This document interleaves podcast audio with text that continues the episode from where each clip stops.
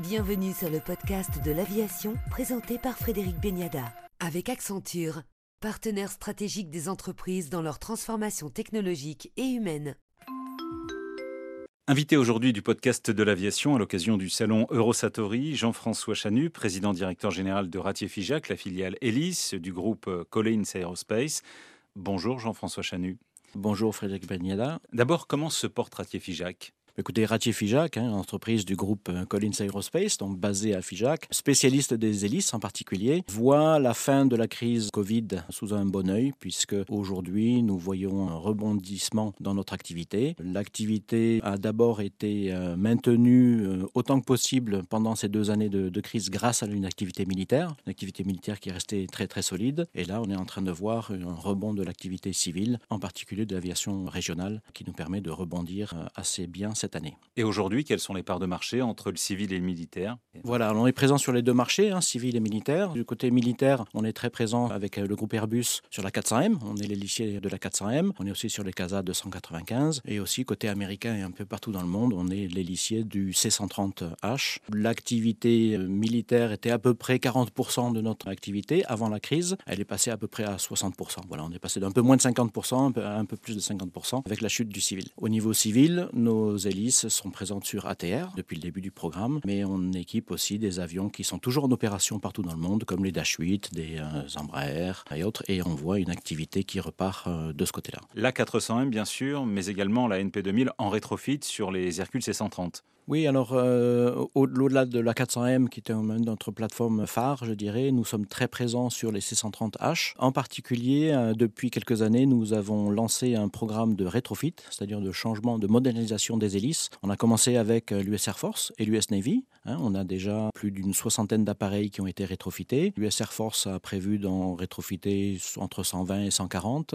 ce programme continue à, plein pot, je dirais. On a commencé aussi à installer les NP 2000 sur la flotte au Chili. On a quelques pistes intéressantes pour continuer à, amener cette nouvelle hélice sur les forces armées en Égypte, en Arabie Saoudite, en Colombie, en France, on, l'espère euh, aussi. Alors pourquoi? Ben, Parce que la NP2000, c'est une hélice qui est plus par rapport aux hélices euh, traditionnelles du C-130 qui datent des années 60. Euh, elle est beaucoup plus performante. Elle est déjà en composite de 8 pales, donc plus légère. Elle est plus performante en termes de, poussée. Elle peut amener jusqu'à 20% de poussée supplémentaire ou de traction supplémentaire au décollage, ce qui permet de décoller jusqu'à 300 mètres plus, plus court qu'avant. Elle est aussi beaucoup plus intéressante en termes de maintenance. Ça réduit le, temps de maintenance de moitié. Des avantages opérationnels, de performance, des avantages de maintenance et aussi au niveau de l'installation. Il est beaucoup plus pratique de déposer une pale individuellement. C'est possible avec la NP2000 plutôt que de déposer une hélice euh, complète si jamais il y a un souci sur une pale, un dommage particulier sur une pale. On peut le faire de façon beaucoup plus, beaucoup plus optimisée. C'est beaucoup plus intéressant pour les forces armées, aussi bien au niveau opérationnel qu'au niveau maintenance. Elle est aussi plus silencieuse,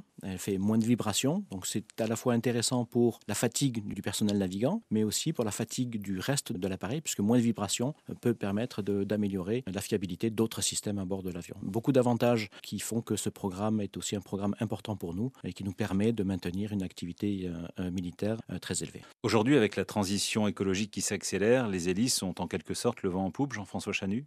Effectivement, on investit euh, énormément. Le groupe Collins investit sur l'aviation décarbonée et s'engage sur une aviation plus, décarbonée. De notre côté, au niveau des hélices, oui, nous croyons que euh, l'aviation régionale à hélice est déjà intrinsèquement beaucoup plus économe en carburant, donc en émissions de, gaz à effet de serre. Nous voyons qu'il peut y avoir de nouvelles technologies de motorisation pour lesquelles on pourra développer aussi des, hélices, quelle que soit la motorisation, que ce soit une motorisation en utilisant de, des carburants, euh, des carburants écologiques ou bien même une motorisation hybride, hybride électrique, ou bien même potentiellement plus tard euh, hydrogène euh, ou, autre. Quelle que soit la motorisation, nous sommes là pour développer des hélices qui sont plus performantes, plus économes et aussi moins impactantes en termes d'environnement, bien sûr en termes de, consommation pour l'efficacité des, hélices, mais aussi au niveau du bruit, euh, bruit à l'intérieur des cabines, mais aussi à l'extérieur pour, les riverains. Donc on, a, on avait lancé un programme de nouvelles technologies il y a quelques années que l'on a maintenu pendant la crise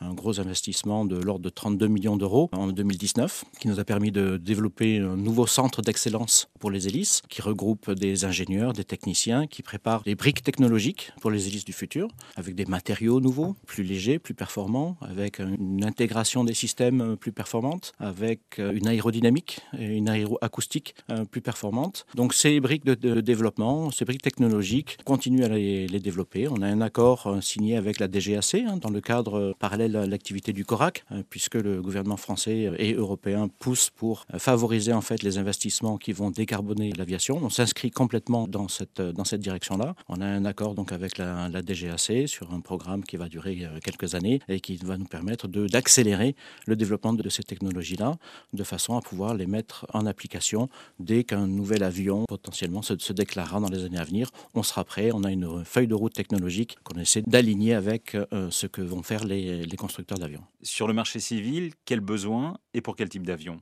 Alors, les avions régionaux euh, à hélice, vous le savez, sont plutôt des avions de moins de 100 places. Hein. On voit que notre cœur de métier, le cœur de l'activité, c'est plutôt des avions entre, on va dire, entre 40 et 80 places. Hein. C'est le type euh, d'ATR.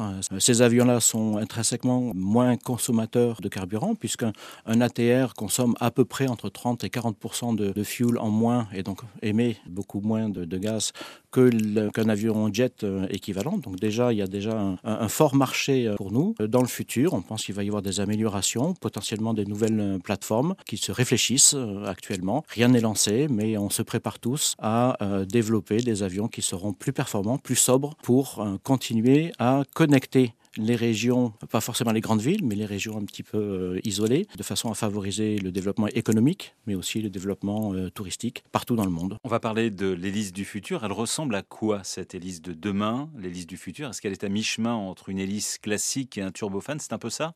Alors, pas tout à fait. Je pense que l'hélice du futur, on la voit comme étant une hélice qui a plus de pales qu'avant, parce que ça augmente l'efficacité euh, de la traction de l'hélice. Ça réduit le bruit aussi et les vibrations. C'est important pour les passagers aussi pour les, pour les riverains. C'est une hélice qui sera plus légère, qui sera beaucoup plus optimisée, plus intégrée avec le reste de l'appareil. Il est très important d'avoir des matériaux euh, avancés de façon à maintenir une sécurité de, vol, mais aussi euh, plus on met de pales, plus c'est lourd, donc il faut euh, optimiser la masse globale du système, le coût. L'hélice du futur, c'est aussi une hélice plus digitale, avec plus d'analyse sur les, les, caractéristiques même pendant le, pendant le vol de l'hélice, de façon à pouvoir analyser, anticiper la maintenance ou la durée de vie euh, restante pour, ces, pour les matériaux qui sont soumis à rude épreuve. Et donc, on développe euh, les technologies nécessaires à ces développements euh, aussi. Pour travailler sur ces hélices extrêmement complexes, vous avez donc ouvert un centre d'excellence sur votre site de Figeac, dans le Lot. C'est un investissement de 32 millions d'euros décidé en 2019 et qui a été maintenu malgré la crise sanitaire. Euh, effectivement, avec ce nouveau centre d'excellence Hélice, hein, qui a été inauguré en fin d'année euh, dernière, euh, on regroupe des ingénieurs, on embauche des ingénieurs puisqu'on a besoin d'un petit peu plus de, matière grise hein, pour accélérer le développement des technologies nouvelles. On regroupe ces, ces, ingénieurs avec des techniciens, on prépare non seulement le développement de l'hélice elle-même, mais aussi la production et on anticipe aussi les manipulations de support, de services. Toutes ces équipes-là travaillent ensemble de façon à, de façon à avoir le développement le plus rapide mais le plus efficace de ces, de ces hélices. Pour vous donner un ordre de grandeur, on a plus d'une centaine de personnes qui sont sur ce, centre euh, d'excellence. On a parlé un petit peu d'environnement euh, tout à l'heure. Il faut savoir que le chauffage de ce nouveau bâtiment, en fait, a été euh, assuré et est assuré uniquement par la récupération de la chaleur du processus industriel du bâtiment qui est juste à côté. Et les ingénieurs et les, gens des, bâtiments eux-mêmes, sans qu'on ait eu à leur demander, ont imaginé justement cette optimisation énergétique de notre bâtiment. Donc quand on parle d'hélice, on parle d'efficacité, on parle d'environnement pour les opérateurs, bien sûr, hein, opérateurs civils ou, militaires, mais on parle aussi de nos usines, puisqu'on essaie de euh, minimiser au maximum les émissions carbone de notre, de, notre usine. Et c'est un exemple qui nous a permis de, de réduire considérablement notre, notre empreinte carbone industrielle. Merci. Jean-François Chanu, président directeur général de Ratier Figeac, pour le podcast de l'aviation. Merci à vous.